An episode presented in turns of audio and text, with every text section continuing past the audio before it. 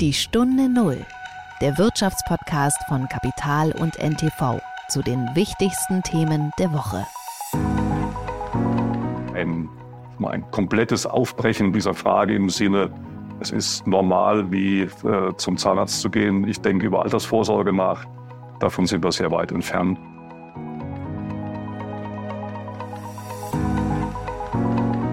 Habe ich für meine lebenslangen Ausgaben genug lebenslanges Einkommen? Das ist eigentlich die entscheidende Frage. Und die sollte vor allem stehen.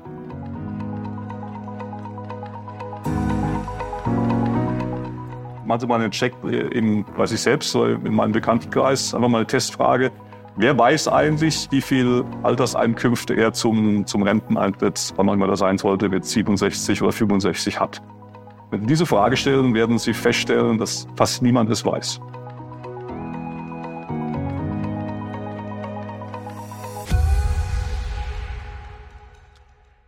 Es ist Freitag, der 29. September oder wie wir in der Wirtschaft sagen, das Ende des dritten Quartals ist erreicht und wir begrüßen Sie ganz herzlich zu einer neuen Folge der Stunde Null. Wir sind Nils Kreimeier und Martin Käble. Äh, Im Interview dieser Woche sprechen wir über Geld. Wir sprechen ja hier häufig über Geld, aber diesmal geht's ganz exakt darum, und zwar mit Uwe Schröder-Wildberg, dem Chef des Finanzvertriebs MLP. Wir kümmern uns um die Frage, ob äh, sich in Deutschland eigentlich so allmählich die Erkenntnis äh, durchsetzt, dass man für die eigene Altersvorsorge auch was tun sollte. Und wir fragen auch, ob man dafür überhaupt noch eine Beratung braucht.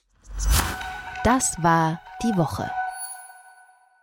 Martin, wir haben ein ziemliches Kuddelmuddel in dieser Woche erlebt und das hat äh, mit einer Bank zu tun, die KfW heißt, die KfW Bankengruppe.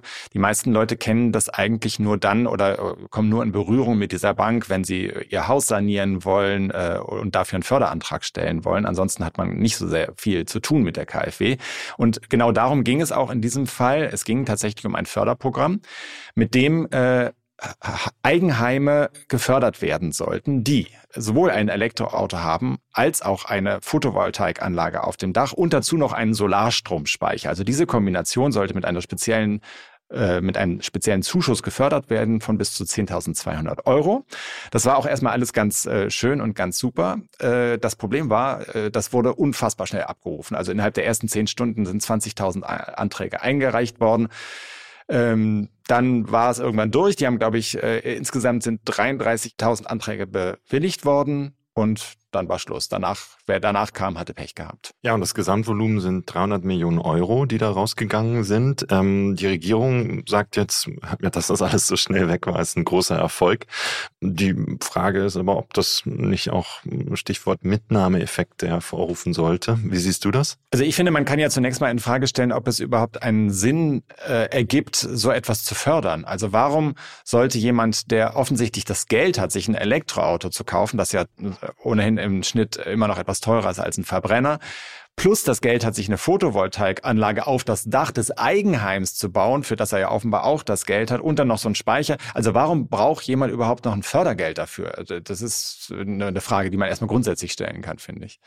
Ja, und ähm, ich meine, dieses sogenannte Windhundprinzip, ein wunderschönes Wort, also jeder kriegt äh, eine Förderung, solange bis der Topf leer ist. Das ist äh, in so einem Fall natürlich auch zweifelhaft, ob das der richtige Ansatz ist. Ähm, wir haben jetzt grundsätzlich ein Muster in dieser Art der Förderung, was man, glaube ich, auch woanders in der Energiewende schon gesehen hat. Das ist ein bisschen symptomatisch dafür, wie die Energiewende gemanagt wurde, oder? Also es gibt ja den Vorwurf, der auch aus der Opposition kommt gegenüber der Bundesregierung, dass so eine Regulierungswut vorherrscht. Ich finde das Wort ein bisschen hart. Ich, ich würde eher sagen, es ist der Versuch, äh, im Rahmen dieser Energiewende tatsächlich jeden Einzelfall und, äh, und äh, einzelne Fälle mitzubedenken, äh, auch möglicherweise abzusichern äh, und äh, sozusagen jedem Tierchen sein Pläsierchen und das irgendwie äh, dann finanziell abzusichern. Und das finde ich immer grundsätzlich problematisch, wenn Regierungen sowas machen, weil sie sich dann verheddern und weil sie das Große und Ganze dann leicht aus dem Blick verlieren. Und äh, du auch, äh, du, du sorgst immer dafür, dass es Ärger gibt. Irgendjemand ist immer beleidigt, weil er am Ende nichts bekommen hat. Und äh, die Regeln werden unklar und, und du sorgst für Chaos. Und das ist ja auch so ein bisschen so einer der Hauptvorwürfe, den es beim Heizungsgesetz gegeben hat. Gar nicht unbedingt, dass das Gesetz selbst, äh, es gab auch Gegner, die die Intention des Gesetzes selbst angezweifelt haben, aber das war für viele, mit denen man so spricht, eigentlich gar nicht das Hauptproblem, sondern dass irgendwann nicht mehr klar war, kommt das überhaupt, wann kommt das, was ist gefördert, was wird nicht gefördert. Und so ein bisschen haben wir, äh, äh also spitzt sich das, finde ich, in dieser KfW-Geschichte jetzt so an einem, einem Fall eigentlich zu. Ja, Bundesverkehrsminister Wissing sagte, das Förderprogramm hat ganz offensichtlich den Nerv der Bevölkerung getroffen. Man könnte aber auch sagen, das hat die Bevölkerung mal wieder genervt. den hast du dir jetzt aber 20 Stunden lang überlegt, oder? Ganz wichtig noch zum Schluss, es soll ja noch mal weiteres Geld geben. 200 Millionen sind eigentlich noch vorgesehen, also ein Gesamtvolumen von 500 Millionen. Ist da schon klar, wann es diese weiteren 200 gibt, wann man sich also wieder bewerben kann? Nein, die KfW sagt offiziell, dass man in einem Newsletter darüber informiert werde. Man sollte sich also sehr schleunigst auf die Empfängerliste dieses Newsletters setzen. Das ist eine sehr clevere Conversion-Strategie, um mehr Newsletter-Abonnenten zu bekommen. Die Stunde Null. Das Gespräch. Martin, ich habe ja in dieser Woche mit Uwe Schröder-Wildberg gesprochen, dem Chef des Finanzvertrieblers MLP. Und der sagte im Laufe dieses Gesprächs, und da habe ich mir tatsächlich auch so ein bisschen Gedanken drüber gemacht, dass eigentlich niemand wirklich weiß, wie hoch seine Alterseinkünfte einmal sein werden. Und ich habe gedacht, das stimmt eigentlich, wenn man so rumfragt im Bekanntenkreis. Ja, absolut kann ich bestätigen. Also ich glaube, das ist ein großes Thema für viele Leute und ich will gar nicht das große Fass Riester-Rente. Um Gottes Willen, ja. Aber es gibt einfach wahnsinnig viel Fragen und Fragezeichen und, und unklare Variablen. Also spannendes Gespräch. Hast du denn jemals äh, sowas wie eine Anlageberatung mitgemacht? Habe ich mal mitgemacht, allerdings bei einer klassischen Bank. Ich bin nicht sicher, ob das mit einem Vermögensberater, Vermögensverwaltung dann ein bisschen anders ist, so ein mhm. Beratungsgespräch.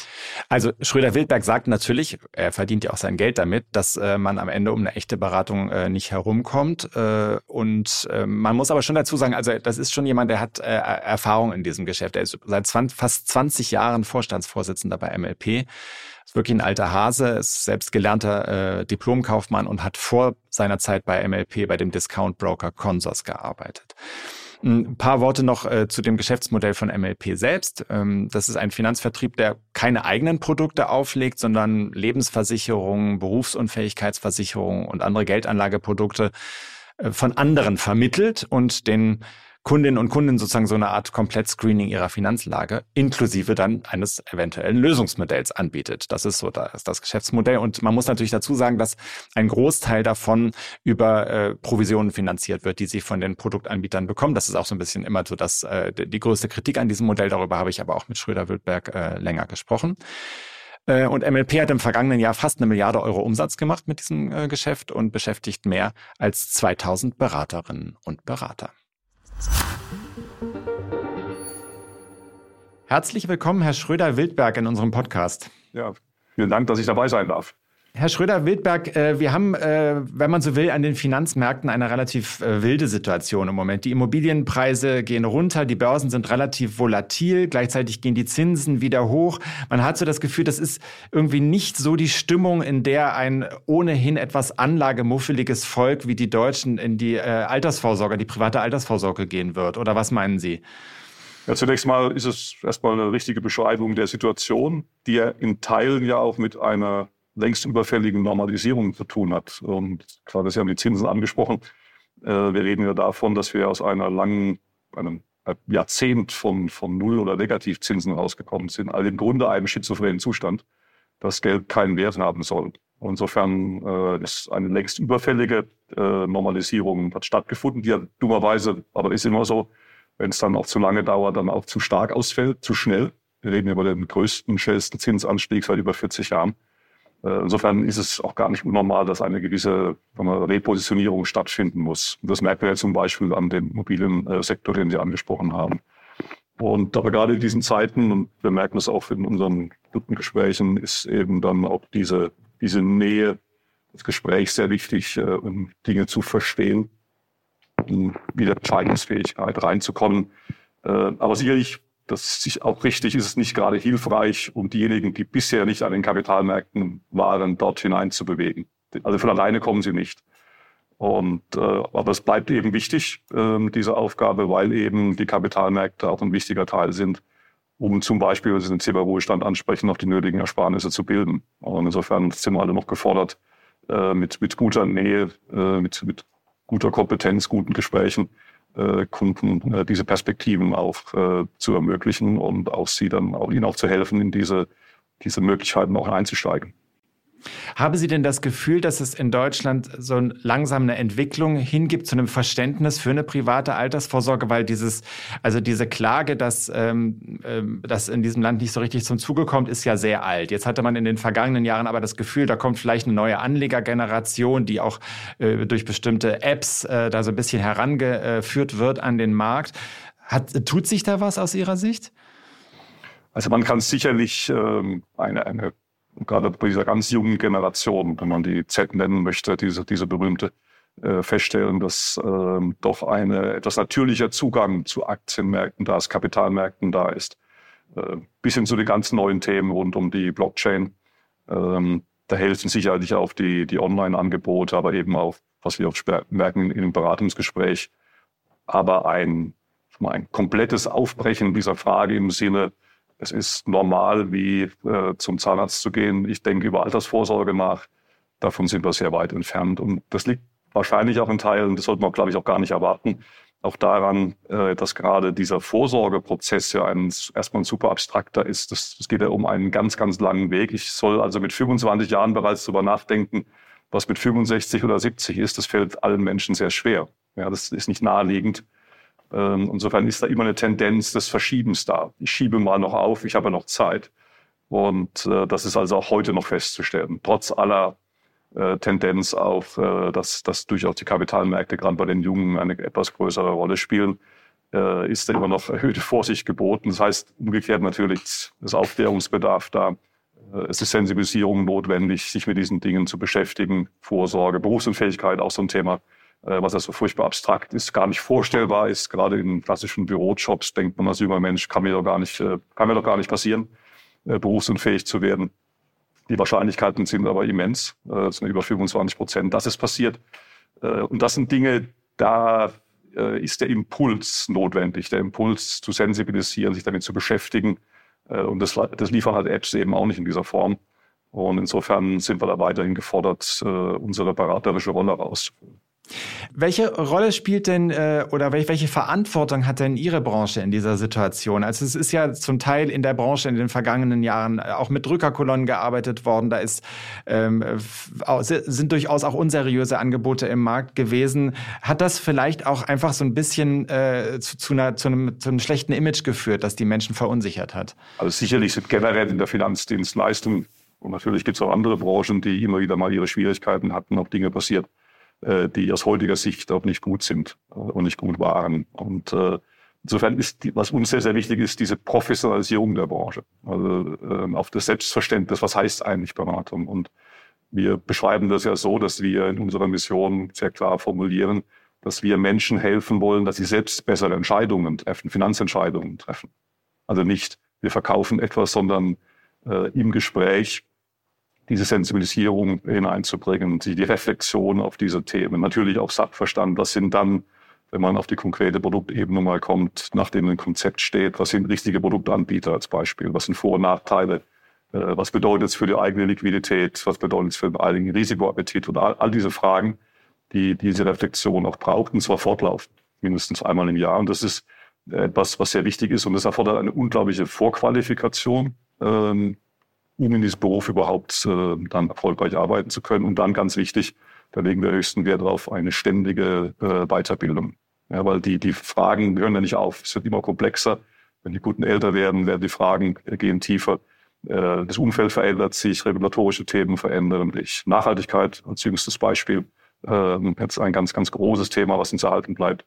Insofern ist ganz entscheidend, dass wir ein Berufsbild weiter formen. Ich sage immer ganz gerne neben dem Steuerberater des Kunden, äh, die uns neben dem Rechtsanwalt, wenn einen braucht, neben den Ärzten. Das ist das berufliche Umfeld, was sich im Grunde jemand äh, auch halten sollte als Kunde, um entsprechend die Hilfestellung auch zu bekommen. Aber wichtig ist, um selbst bessere Entscheidungen zu treffen und nicht überrollt zu werden von irgendwelchen Argumenten und das dann nicht oft zu verstehen und danach äh, nicht klar zu kommen damit, ähm, Reue zu haben, unsicher zu sein mit der Entscheidung.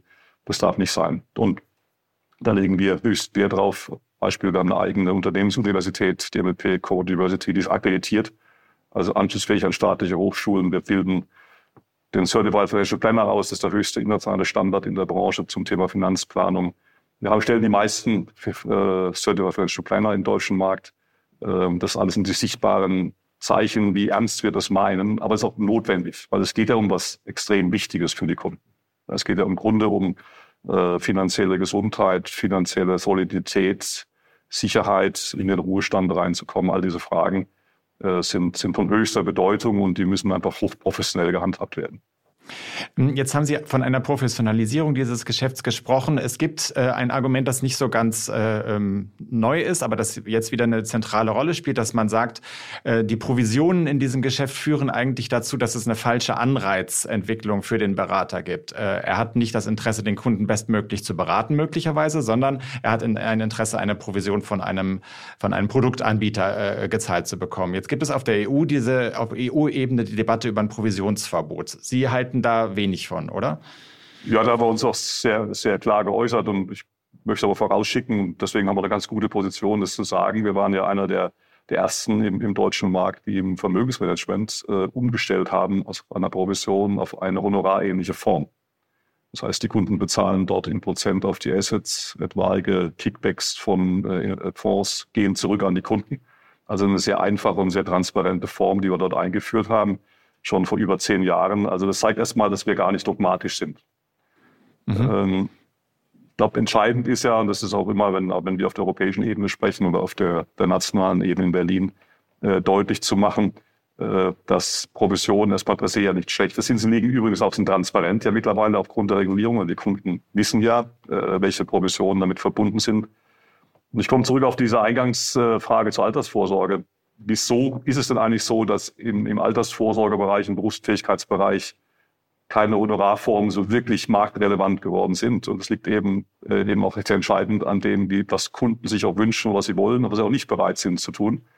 Und bei diesem Bereich, wo es um diese Altersvorsorge und Berufsunfähigkeitsberatung geht, äh, ist es eben so, dass die Provision in Transparenz für die Kunden die präferierte Form ist. Es gibt ja alle Möglichkeiten, es auch anders zu tun.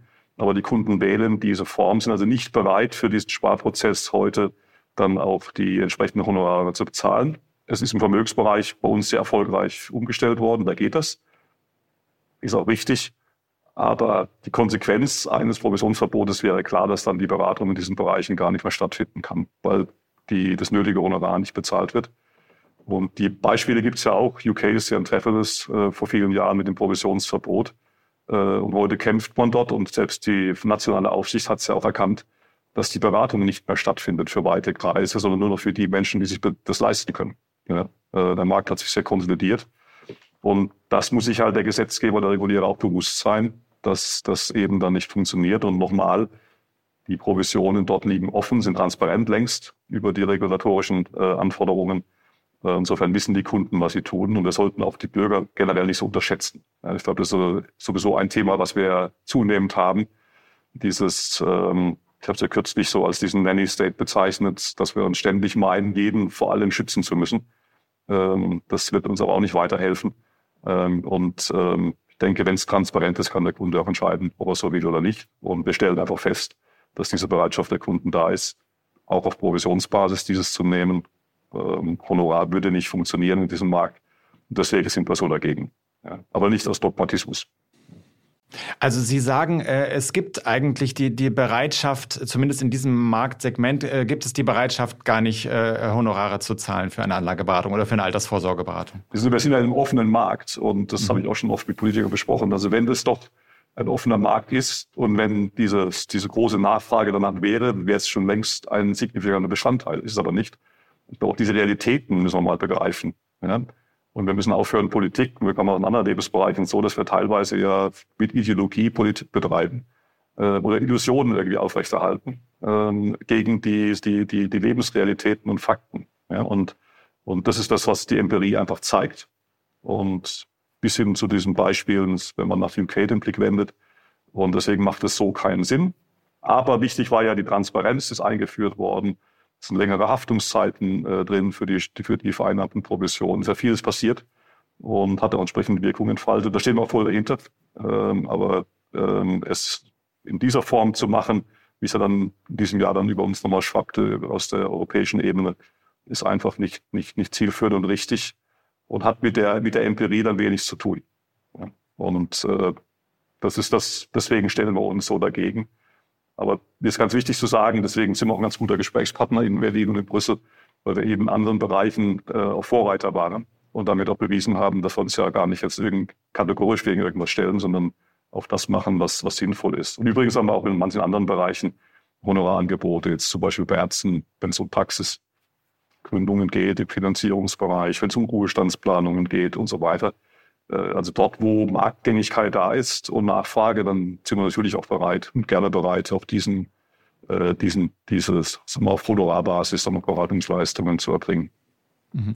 Wir haben ja eingangs schon über äh, die Zunahme der Online-Angebote und auch über die steigende Nachfrage danach gesprochen. Jetzt ist in den vergangenen Jahren ja zumindest zum Teil so ein bisschen der Eindruck erweckt worden, man braucht eigentlich gar keine Beratung. Ich kann mir so ein Portfolio eigentlich auch ganz gut selbst zusammenstellen und mir daraus meine eigene äh, private Altersvorsorge zusammenbasteln mit ein paar schicken ETFs.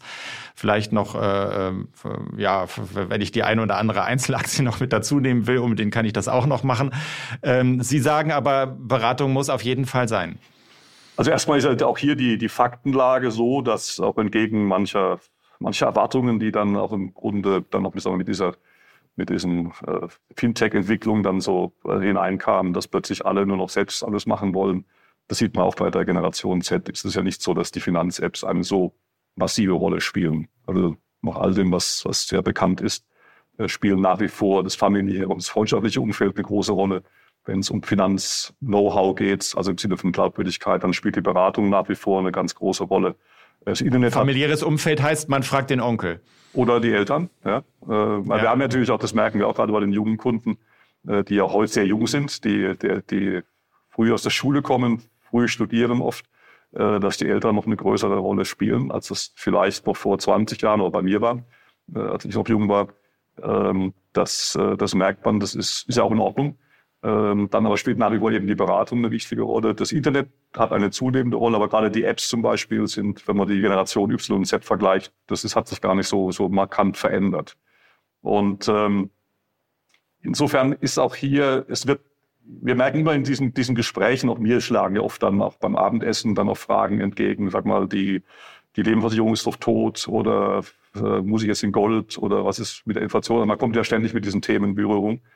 Und es wird immer schnell oft sehr kategorisch gemacht. Ja, ich muss, also ich gehe nur noch in ETF. Ja, mhm. Oder äh, die Lebensversicherung braucht es nicht. Und ich, äh, es lohnt sich dann äh, immer, äh, doch mal über die Frage davor nachzudenken. Ja, also bei der Lebensversicherung als Beispiel ist eine sehr entscheidende Frage und es hat auch mit Ruhestandsplanung und Vorsorge und auch dem, dem, dem Vermögensaufbau zu tun. Habe ich für meine lebenslangen Ausgaben, genug lebenslanges Einkommen? Mhm. Das ist eigentlich die entscheidende Frage. Und die sollte vor allem stehen. Und dann kann es, und das ist ja eine schwierige Frage, wenn man darüber nachdenkt, weil da kommt ja zum Beispiel Lebenserwartung spielt eine Rolle. Also wenn ich jetzt auf ETF spare und plane, plane ich jetzt für mein Alter 70 oder bis 75 oder bis 85 oder bis 95. wir wissen, wir werden glücklicherweise alle älter da kommt sofort eine Komplexität rein, die im Grunde ja in der öffentlichen Debatte oft gar nicht stattfindet. Und mal über diese Frage nachzudenken. Und dann komme ich möglicherweise zum Ergebnis, auch hier dann in jeder Kundensituation, dass der eine hat vielleicht belastbar eine Erbtante, der kann sagen, ja, das wird so sein. Und der andere kommt zum Ergebnis, dass man vielleicht doch noch für dieses Grundabsicherung dieses lebensnotwendigen, der lebensnotwendigen Ausgaben noch vielleicht dann doch irgendwie eine Art von privater Rentenversicherung noch bräuchte die ja auch möglicherweise mit hohen ETF-Anteilen gespeist wird, um die Kosten niedrig zu halten. Also Sie merken sofort, wenn ich über diese Frage komme, fächert sich das auf, wird sehr individuell und genau das ist das, was wir mit Beratung meinen und auch Perspekt den Perspektivraum größer zu machen, um dann auf der Basis Kunden zu helfen, bessere Entscheidungen zu treffen, die weit weg sind von Pauschalisierung. Und das äh, finde ich ist auch wichtig und bin auch manchmal wirklich ähm, etwas erstaunt, wie manche Leute so pauschal wissen, wie es sein müsste. Ähm, und wenn ich in die Kundensituation mal reingehe, ganz konkret, oder welche Risikotragfähigkeit ist denn wirklich da? Wie schaut die familiäre Situation aus? Welcher Liquiditätsbedarf äh, ist, ist, ist, ist möglicherweise da? Wie sieht die Risikosituation aus? Äh, dann wird es fast immer wird es dann deutlich differenzierter und es lohnt sich einfach darüber nachzudenken. Ja, und das ist immer genau den Punkt, dass eben Beratung äh, kann, wenn es gut gemacht ist, in diesem Sinne ähm, eine ganz wichtige Rolle spielen. Aber vielleicht, um das mal ganz kurz so ein bisschen konkreter zu machen, stellen Sie sich vor, Sie treffen irgendwie abends, äh, ja, vielleicht an der Hotelbahn jungen Berufsanfänger, sagen wir 25 Akademiker, und der, der fragt Sie, ja, ich mache mir Gedanken, Altersvorsorge, warum sollte ich das äh, bei Ihnen machen äh, und warum kann ich mir das nicht einfach selbst zusammenbauen?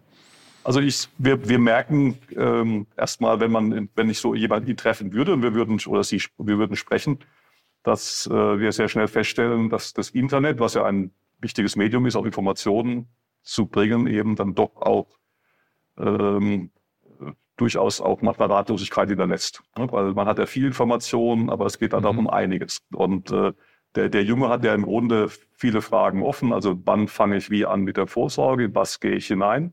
Und nochmal, da kann auch ein ETF-Sparplan eine ganz wichtige Rolle spielen. Das ist gar, kein, gar nicht das Thema, dem man ausweichen sollte. Ähm, es wird typischerweise, wird die, also die Wahrscheinlichkeit ist nicht gering, dass äh, ein, ein junger Mensch noch unterschätzt, wie die Berufsunfähigkeitssituation ist. Also wie auch die Risiken sind, dorthin einzugehen. Ähm, und auch dort lohnt es darüber nachzudenken, was ist eigentlich, wenn der Fall eintritt, was passiert dann mit meinen Sparprozessen, wenn ich nicht mehr in diesem Maße berufsfähig bin. Also auf diese Frage miteinander gut zu verzahnen. Also was ist ein Berufsunfähigkeitsfall? Wer sind die richtigen Anbieter? Die Frage der richtigen Produktauswahl. Sie wissen, wir sind ja als Makler unterwegs. Das heißt, wir arbeiten im Auftrag des Kunden. Wir screenen auch komplett den äh, Versicherungsmarkt in allen Kategorien, also Berufsunfähigkeit, Altersvorsorge, Krankenversicherung und ähnliches. Das heißt auch die Frage, wer ist wie mit welchen Tarifen unterwegs? Äh, was passt denn dort auch zu den Präferenzen? Was sind die richtigen Preis-Leistungs-Relationen dort? Also sind all die Fragen. Da wird es dann schon durchaus schwierig, das sich selbst zusammenzusuchen. Ja. Bis hin auch Leistungserfahrungen, die es auch geht. Wie verhält sich ein Versicherer im Krankheitsfall, im Berufsunfähigkeitsfall? Oder ich mache es mal noch weiter, wo dann die Online-Plattform längst nicht mehr leistungsfähig ist, ist, wenn der Berufsunfähigkeitsfall eintritt für den jungen Kunden, äh, wer hilft denn dann in diesem schlimmen Fall, äh, dass die Anträge auch richtig gestellt werden? Also wir haben, wir haben eine eigene Einheit, die nur das macht. Also wenn Kunden Berufsunfähigkeit, äh, berufsunfähig werden, ihnen zu helfen in der oft sehr schlimmen emotionalen Situation. Also stell dir vor, jemand wird psychisch krank, was ja heute schon längst die Gelenkkrankheiten abgelöst hat bei den Ursachen für Berufsunfähigkeit. Dann ein eigenes Team, was die Kunden unterstützt, dass sie ihre Ansprüche bei den Versicherern möglichst gut auch anmelden und mit möglichst hohen Quoten dann auch schnell vor allem Hilfe bekommen. Ja, und da merkt man plötzlich, dieses Spektrum dieser Leistung ist weit, weit, weit größer und weit tiefer, als das so, wenn man so der öffentlichen Debatte zuhört, das einscheint. Und das wären wichtige Argumente, äh, einige, äh, um dann doch äh, zumindest die Möglichkeit aufzumachen, mal in ein Beratungsgespräch reinzugehen. Und dann ist der, der potenzielle Kunde immer noch frei zu sagen, nee, äh, ich kann das doch alles alleine. Oder wenn es gut war, merken die Kunden, dass diese Reflexion und diese Art, auf mal Fragen zu stellen, auf Dinge zu hinterfragen, gemeinsam drüber nachzudenken, eben dann doch mehr Sicherheit geben in der Art und Weise, was man tut und wie man es tut. Und äh, ich, ich mache das immer, wissen wir, wenn Sie mal die, machen Sie mal einen Check äh, in, weiß ich selbst, so in meinem Bekanntenkreis, einfach mal eine Testfrage. Wer weiß eigentlich, wie viel Alterseinkünfte er zum, zum Renteneintritt, wann auch immer das sein sollte, mit 67 oder 65 hat? Mhm. Wenn Sie diese Frage stellen, werden Sie feststellen, dass fast niemand es weiß. Und nach den großen Rentenreformen in Deutschland, äh, wo die staatliche Rente eben nur noch einen geringeren Teil eines gesamten Ruhestandseinkommens äh, abbildet, ist das eine absolut essentielle Frage, die so wichtig wie der Gesundheitszustand, äh, aber die kann fast niemand beantworten. Ja? Und, und das, sind, das sind genau die Dinge, also das, diese Reflexion meine ich, die, die ist eben sehr, sehr entscheidend. Und da wird eben der Wert von eines Beratung, einer Beratung wichtig. Und wir sagen ja heute so, wir wollen Gesprächspartner in allen Finanzfragen sein. Das bewusst Gespräch ist ja was Tiefgehendes, was Vertrauensvolles, was Reflektierendes, was äh, Mehrwert bringendes. Darum geht's. Sie haben mit dem Verweis auf die Rentenreform ein ganz gutes Stichwort geliefert, weil Sie hatten ja eingangs auch vom Nanny State gesprochen. Jetzt geistert in der derzeitigen Bundesregierung diese Idee der Aktienrente äh, durch die Welt, ähm, wo ja im Grunde genommen der Staat versucht, dem, dem äh, Bürger diese Anlageentscheidung abzunehmen. Und er sagt selbst, wir äh, gehen in den Anlagebereich, um unsere, äh, um die Töpfe unserer Rentenversicherung sozusagen wieder ein bisschen aufzupolstern. Äh, ist das ein guter Weg aus Ihrer Sicht? Also ich glaube, der, der, der beste wäre sicherlich gewesen, das rein sagen wir, privatwirtschaftlich weiter zu, zu forcieren und daran zu arbeiten. Ähm, aber manchmal ist auch der beste Weg dann auch nicht mehr, nicht mehr politisch umsetzbar. Insofern ist das, was jetzt passiert und was angedacht ist, sicherlich in Teilen erstmal hilfreich, die Sinne zu schärfen, äh, was Aktienmärkte und Kapitalmärkte bedeuten. Ja, das ist so, wie das jetzt angedacht ist. Das ist sicherlich wichtig. Und natürlich ist, äh, wenn ein Umlagesystem äh, ja gar nicht funktionieren kann aufgrund der Demografie, ich meine, das, das war übrigens auch schon bei, der, bei, dem, bei den Neuaufsätzen nach dem Krieg schon klar, dass es nicht funktionieren kann. Äh, selbst Adenauer wusste das bekanntermaßen. Ähm, aber wir haben eben jetzt über Jahrzehnte immer wieder äh, auch sagen lassen, es funktioniert. Und natürlich funktioniert es, wenn wir bereit sind, weiterhin hohe Steuerzuschüsse zu geben, die heute bereits in beträchtlichem Maße äh, da sind. Und die, wenn wir nicht jetzt die Performance auch der, der Märkte auch nutzbar machen, natürlich uns an die Grenzen des Machbaren führen. Also die, die Belastung des Staatshaushaltes durch die Rentenzuschüsse ist bereits heute massiv und würde, wenn wir äh, jetzt so weiterbleiben, auch mit den Haltelinien und so weiter, die ja äh, avisiert werden, äh, bis auf die Hälfte hochgehen, was ja vollkommen undenkbar ist, wenn man die, an die weiteren Aufgaben, die wir noch haben, staatlich Bildung, Infrastruktur und so weiter denkt. Insofern ist das sicherlich dann äh, das, äh, ein richtiger Punkt, wird sicherlich die Sensibilität hochziehen für die Kapitalmärkte. Äh, wird vielleicht auch, das wird ein schöner Nebeneffekt werden können, wenn die Politik jetzt dann auch, auch da eine gewisse Verantwortung übernimmt, sich auch mal zu überlegen, welche Regulierung wirkt denn auf welche Unternehmen wie oder welche Branchen, weil sich ja sofort auch wiederum auf die Performance der Unternehmen und damit aber auch die Aktienperformance auch mit äh, beeinträchtigen kann. Es wird da doch eine stärkere Verwebung auch der Welt stattfinden, wenn man das jetzt so durchzieht. Ähm, es gibt sicherlich einen Punkt, den man sehr bedenken muss, und da ist mein Vertrauen nicht zu groß. Möglicherweise wird es über die Form, soll eine öffentlich-rechtliche Stiftung werden nach jetzigem Stand, ähm, dann gesichert, dass die Politik nicht anfängt, dann dort auch wieder hinein Einfluss zu nehmen. Weil das Portfolio-Management dort müsste ja nach hochprofessionellen Ansätzen erfolgen. Also mit guter Governance, mit klarer mhm. Investmentstrategie. Äh, man könnte aber. Und da haben Sie schon Ihre Zweifel. naja, wir gucken wir mal zurück auf das, äh, was die Politik sich manchmal so vorgenommen hat. Ja, also wenn man ein, ein jüngste Beispiel Mindestlohn nehmen, der ja äh, unabhängig von der Politik entschieden werden sollte, plötzlich wird es zum Wahlkampfthema und zum politischen Thema. Wenn ich mir vorstelle, wenn man zum Thema Nachhaltigkeit ist nachdenken, wenn dann die Politik jetzt anfängt, auch dort schon Vorgaben reinzugeben, ähm, die, dann kann man schon eine gewisse Zweifel bekommen, ob das dann im Ergebnis richtig ist. Und wir müssen aber auch eines sehen, und das ist eben, muss man auch aushalten. Die Aktienmärkte sind natürlich über die Jahre hinweg, wenn man an den DAX denkt, letzten äh, 35 Jahre mit fast, fast 8 Prozent pro Jahr äh, gewachsen oder der MSCI 50 Jahre mit rund 6 Prozent. Auf lange Sicht natürlich alternativlos. Ähm, aber es gibt immer Wellen dazwischen auch in Bewegung. Und ähm, das Wie wir im Moment sehen. Zum Beispiel. Ja. Und auch das ja. muss dann ausgehalten werden. Ja. Und das muss auch ein Staat und eine Politik dann aushalten, dass das so ist. Und all das nimmt man sich jetzt natürlich auch mit ähm, in das eigene, in den eigenen Verantwortungsbereich mit rein. Insofern, aber das scheint wohl der Weg zu sein. Deswegen sollte man schauen, dass die positiven Aspekte dann auch zählen. Das wäre auf jeden Fall, der Kapitalmarkt fängt an, eine Rolle zu spielen oder kann eine Rolle spielen. Er hilft der Sensibilisierung. Und es sollte in der Konzeption und Gestaltung aber peinlich darauf geachtet werden, dass die Maßstäbe einer professionellen Portfolioverwaltung gerade für dieses so wichtige äh, Projekt dann auch wirklich gelten und unbedingt gelten und ohne Einfluss sind des, des Staates und der Politik. Vielleicht abschließend, ähm, Herr Schröder-Wildberg, wir hatten eingangs so ein bisschen über das äh, ja sehr äh, ja, äh, unsichere Umfeld gesprochen mit, mit veränderten Parametern im Vergleich zu den vergangenen Jahren. Also sinkende Immobilienpreise, steigende Zinsen, volatile Börsen. Äh, haben Sie äh, die Hoffnung, dass sich das alles wieder so ein bisschen beruhigt oder ist das von Dauer, diese, dieses, dieses Umfeld? Also, ich glaube, wir müssen immer wieder mal, äh, wir neigen ja manchmal zu Panik ja, und, und, und Endzeitstimmung. Ähm, und wenn man auch mal zurückschaut über die letzten Jahrzehnte, Jahrhunderte, dann wissen wir, dass natürlich das zum menschlichen Leben ja auch gehört. Dass Dinge sich verändern, auch wenn wir es nicht mögen. Und das ist oft mit Brüchen äh, verbunden, mit, mit, mit Verschiebungen. Ähm, und insofern ist es erstmal per se auch kein, erstmal kein Drama. Aber äh, wenn man das gesamtwirtschaftlich auch geopolitisch einordnet, dann ist es ja mehr als nur Zinsanstieg über den wir ja am Anfang sprachen, sondern wir haben große geopolitische Veränderungen. Zuletzt jetzt nochmal forciert durch den fürchterlichen Ukraine-Krieg.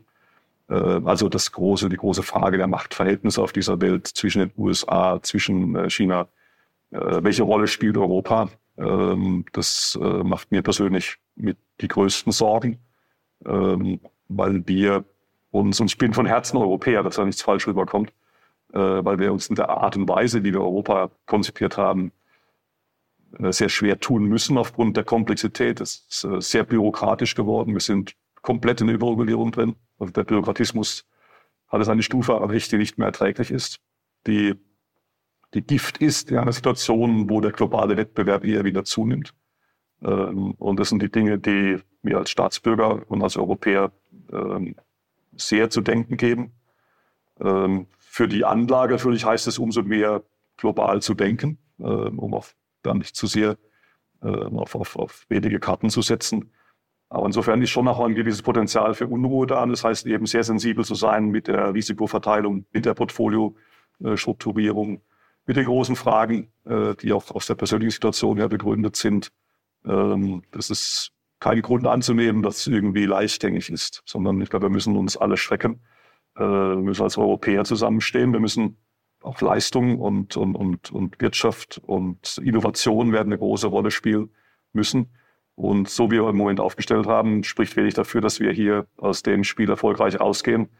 Ähm, ich habe manchmal so das Gefühl, es ist so wie, wir reden jetzt gerade viel über Sport, Basketball hat uns ja wieder etwas, etwas äh, Stolz zurückgegeben mit der Weltmeisterschaft. Die Fußballer tun was anderes gerade. Äh, mir kommt es so mit Europa so ein bisschen vor wie so eine Mannschaft, die, die meint, sie spielt um die Champions League Plätze, aber die befindet sich gerade im Abstiegskampf. Und das gilt auch für Deutschland insbesondere. Aber wir, wir merken es noch gar nicht. Mit so einer Mannschaft ist es schwer, den Abschießkampf zu, zu bestehen. Also wir müssen, glaube ich, ganz, ganz schnell erkennen, dass wir ein paar grundlegende Dinge wieder auspacken müssen. Ähm, Leistung spielt eine große Rolle. Wir müssen mehr Freiheit haben für Innovation, mehr Vertrauen auch in die Unternehmen und die Bürger, um die Kräfte auch zu entfalten, um diesen globalen Wettbewerb auch zu bestehen. Und das sind die Dinge, die, mir, die, die, die mich sehr bewegen und die natürlich auch eine große Frage sind, auch für die, für die, für die, für die sag mal, die, die ökonomischen Aussichten, äh, die äh, für Deutschland, aber auch für Europa bestehen. Jetzt sind wir auf einer sehr pessimistischen äh, Note geendet, aber äh, so ist nun mal die Lage und auch, auch Ihre Sicht der Dinge.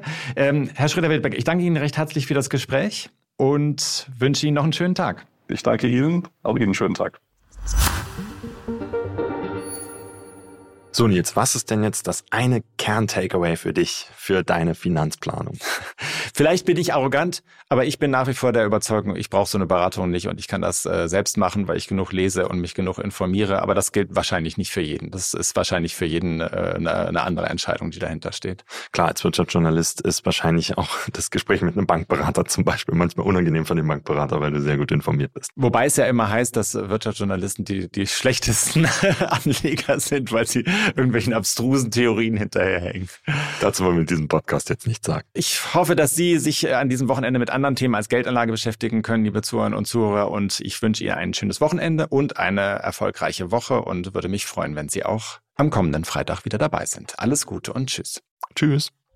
Die Stunde Null, der Wirtschaftspodcast von Kapital und NTV zu den wichtigsten Themen der Woche.